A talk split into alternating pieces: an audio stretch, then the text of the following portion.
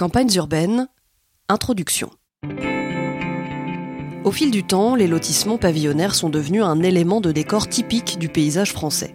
Ni tout à fait urbains, ni tout à fait ruraux. Ces ensembles qui ont émergé depuis une quarantaine d'années incarnent au fond un rêve bien français, avoir un chez-soi bien à soi. On croit les connaître et pourtant ils sont l'incarnation de nombreux paradoxes et questionnements.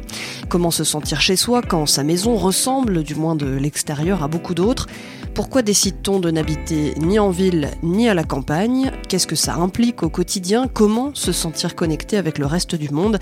Ce sont les questions que vous entendrez dans Campagnes urbaines, une hors-série en six épisodes par Camille Jusa avec Mathias Vess et réalisée par Thomas Plé. Mais avant ça, pour commencer, on a interrogé une personne directement concernée par le sujet, pas n'importe laquelle, Jacqueline Gouraud, la ministre de la Cohésion des territoires et des relations avec les collectivités territoriales. Alors ça, plus le fait qu'elle a été maire de la chaussée Saint-Victor pendant 25 ans, le résultat c'est que le terrain, bah, elle connaît. Pour elle, il y a déjà quelques points de son ancienne fonction qui devraient changer pour que ça fonctionne dans les territoires. Les maires sont trop livrés à eux-mêmes sur les questions d'urbanisme et pas assez formés. J'ai été élue maire en 1989. Je suis restée jusqu'en 2014, ce qui est un temps assez long. Une ou deux choses euh, sont très importantes pour moi. J'ai connu très exactement la période où, dans les directions départementales de l'équipement, comme on disait alors, il y avait des urbanistes, des paysagistes, voire des architectes, il y avait beaucoup de personnes qui accompagnaient les maires dans l'exercice de leur mandat. Et aujourd'hui, il y a un besoin, je crois, de remettre dans l'environnement des maires l'accompagnement en ingénierie. L'ingénierie, c'est tout ce qui est technique et qui accompagne les projets. L'ingénierie, elle peut être euh, en matière grise, elle peut être technique au sens ingénieur du terme, et elle peut être financière aussi, les conseils financiers, etc.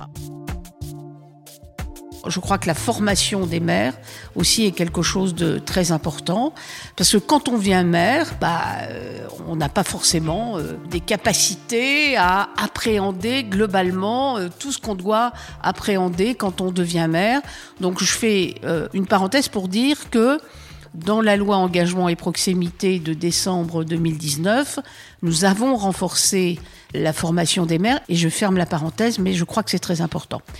J'encourage vivement les élus à s'entourer des ressources locales, y compris les CAUE, les comités d'architecture et d'urbanisme qui dépendent en général des euh, conseils départementaux.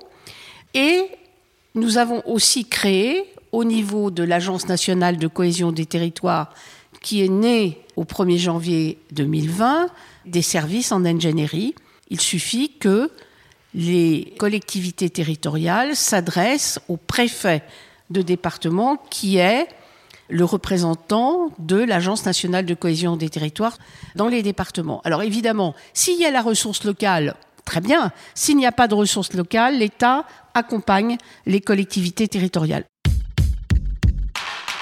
Entre son expérience du terrain et sa connaissance de l'État, Jacqueline Gouraud a eu le temps de réfléchir sur les enjeux des lotissements pavillonnaires et des campagnes urbaines. Et l'un des enjeux, c'est la spécificité de chaque territoire. Je pense que l'expérience est quelque chose qui vous façonne, qui vous euh, permet de poser des regards différents. Pas que l'expérience que j'ai eue localement, il y a aussi l'action que j'ai aujourd'hui je vois aussi euh, la manière dont fonctionnent euh, les administrations de l'État. Je vais sur d'autres territoires que celui où j'ai exercé. J'ai fait beaucoup de déplacements en France. Et je sais que quand vous allez euh, dans le Vaucluse ou dans les Alpes de Haute-Provence et que vous avez ces magnifiques villages, les maires, ils vont pas construire un lotissement à la porte de Gordes ou de Roussillon, ça n'existe pas. Vous voyez ce que je veux dire? Le paysage et la qualité du paysage et du patrimoine font qu'ils s'autorégulent eux-mêmes. Je ne sais pas comment vous dire ça. Euh, je vais souvent en vacances au Pays Basque intérieur. Je suis toujours admirative de la manière dont les Basques ont régulé le bâti chez eux en respectant l'architecture traditionnelle, parfois en l'utilisant de façon moderne, mais toujours avec les éléments de base qui vont bien et qui font qu'on sait qu'on est au Pays Basque.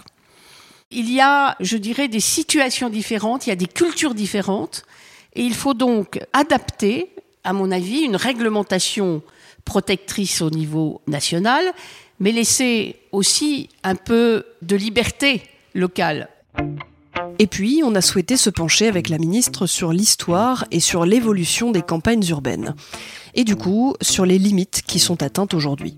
D'abord, il y a eu les zones tendues, c'est-à-dire le besoin de logement qui est apparu et notamment à la suite de la concentration urbaine autour euh, des grandes villes et des métropoles, là où il y avait euh, l'emploi, et où parfois le foncier ou les locations étaient trop élevées, et donc les gens cherchaient à s'installer en périphérie, là où le terrain était moins cher et où il y avait aussi une réponse à cette euh, vieille aspiration française de on a sa maison et son jardin.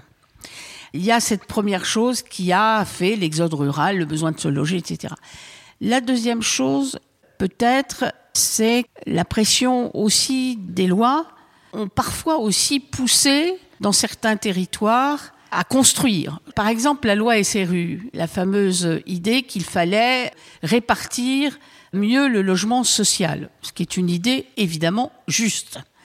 Au-delà de l'île de France, quand dans des communes qui vous apparaîtraient sûrement, si vous êtes parisienne ou habitant une grande métropole, comme rurale, obliger ces communes de 3500 habitants et qui sont dans une intercommunalité de plus de 50 000 habitants, de construire automatiquement 25% de logements sociaux, ça a aussi contribué à la construction rapide, parce que si on ne construisait pas, on avait des pénalités. Et donc, on comprend l'idée bonne et juste socialement d'obliger à construire, mais en même temps, parfois, ça a été fait un peu sans réfléchir suffisamment à l'intégration d'un projet sur un territoire. Alors, quand je dis ça, moi j'ai vécu personnellement ce sujet, mais comme j'étais à la tête d'une commune de plus de 3500 habitants, mais dans une ville agglomérée, hein, l'agglomération blésoise, j'ai pu construire ces logements en faisant de la mixité sociale, etc., dans des lotissements, mais des lotissements qui n'étaient pas en périphérie, qui étaient euh, sur, euh, au fond, ce qu'on appelle aujourd'hui des friches urbaines. Et donc j'ai pu récupérer à l'intérieur de la ville un territoire sur lequel on a construit, on a fait de la mixité sociale, on a mis des services, on a mis des médecins, des dentistes, enfin bon, vous voyez. Ce qui est dramatique, c'est quand on construit le lotissement périphérique à la ville, en faisant des bandes continues de logements, sans commerce, sans service, et qui font que les gens se trouvent ainsi à la périphérie, sans vie sociale, sans rien du tout. Plus parfois le geste architectural qui reste un peu limité. C'est la problématique de l'uniformité des lois et des règlements pour les territoires parce qu'on ne peut pas répondre de la même manière en Île-de-France et euh, au cœur de la Bretagne. Quand vous parlez aujourd'hui d'arrêter de consommer des terres agricoles, tout le monde est d'accord. Et l'artificialisation des sols, c'est quelque chose qui, évidemment, est partagé par tout le monde. Et d'autant plus quand vous allez dans la ruralité. Pourquoi? Parce que les ruraux, ils savent ce que c'est que des agriculteurs. Ils, ont, ils vivent avec les agriculteurs. Mais les décisions que l'on peut prendre ou que l'on pourrait prendre pour empêcher l'artificialisation des sols dans les périphéries des villes ou des métropoles n'est pas forcément adaptable dans la ruralité. Et c'est là où, personnellement, je suis très attachée à ce que l'on pense à la diversité des situations, à la diversité des paysages et donc à la différenciation. L'intégration et la dynamisation de ces espaces passent aussi par l'amélioration des centres-villes et des centres-bourgs pour leur redonner une attractivité, une fonction de centralité dynamique et donc pour éviter d'encourager l'étalement urbain et les constructions en périphérie. C'est ce que l'État tente de mettre en place progressivement à travers différents plans ce que nous faisons avec les villes moyennes en France, qui s'appelle Action Cœur de Ville, c'est une politique justement qui vise à accompagner euh, les villes moyennes françaises dans leur projet global de restructuration des cœurs de ville, des centres-villes, et notamment le logement. Et il est très important aussi de réhabiliter dans les centres-villes des logements qui ont parfois été abandonnés. Il y a eu toute la période, je ne fais pas de dessin, où la périphérie des villes s'est euh, peuplée de grandes surfaces. Aujourd'hui, Action Cœur de Ville, justement, essaie de remettre le commerce au centre-ville et essaie de limiter l'extension. Enfin, c'est pas essaie. La réglementation empêche l'extension des grandes surfaces. Donc, c'est une manière d'accompagner les villes moyennes et qui concerne le bâtiment. On va faire une deuxième politique qui va être lancée prochainement qui s'appelle Petite ville de demain, qui concerne les villes de moins de 20 000 habitants et qui là aussi va accompagner des projets de petites villes ces petites villes qui font centralité sur un territoire. Et vous savez, il y a de magnifiques maisons dans beaucoup de petites villes françaises qui méritent d'être réhabilitées, qui méritent de faire revivre le cœur des petites villes et qui permet de reconstruire sur la ville, si je puis dire, ou sur le village. Et ça, c'est évidemment très important et c'est ce qui évite aussi l'artificialisation des sols. Et puis, euh, bien sûr, dans le prochain projet de loi 3D, décentralisation, différenciation et déconcentration, nous faciliterons encore cette politique qui invite, au fond, à faire revivre les cœurs de ville et les cœurs de petites villes. Nous sommes dans une période où tout le monde a pris conscience du monde dans lequel nous vivons aujourd'hui, le réchauffement climatique, euh, la transition énergétique nécessaire, et ça passe aussi, bien sûr, par le bâti. Et il n'y a pas que les structures et les aménagements qu'il faut prendre en compte, mais aussi toutes les évolutions sociétales, les attentes des uns et des autres. Ça, les maires ont pu s'en rendre compte cette année. Une chose est sûre, l'État a un rôle important à jouer aux côtés des territoires, mais aussi des citoyens. Une des raisons qui explique des crises sociales que nous avons pu connaître, comme les Gilets jaunes, on sait très bien que beaucoup des personnes qui ont participé à ces mouvements sont venus aussi bien dans les banlieues des grandes villes que dans la ruralité. C'est-à-dire des phénomènes de qualité de logement, mais aussi d'empêchement de participer à une vie sociale par des déplacements compliqués, par l'absence de commerce à proximité, par la disparition des médecins sur les territoires, par la fermeture euh, du bistrot du coin où on, s'est retrouvé euh, sur les ronds-points pour euh, parler, pour partager. C'était très fort pendant la crise des Gilets jaunes. Je crois qu'il y a effectivement eu des erreurs dans les développements de cet urbanisme campagne proche des grandes villes ou des grandes métropoles et cela a fait une fracture sociétale. Le rôle de l'État, c'est aussi de corriger les erreurs qui ont pu être faites, d'améliorer la situation de ceux qui sont dans des environnements plus difficiles. Et le rôle de l'État, c'est d'assurer l'équité des citoyens, quel que soit le lieu où ils vivent. Moi qui suis d'un département rural, expliquer qu'il faut plus prendre de voiture pour aller travailler, ça ne peut pas être compris.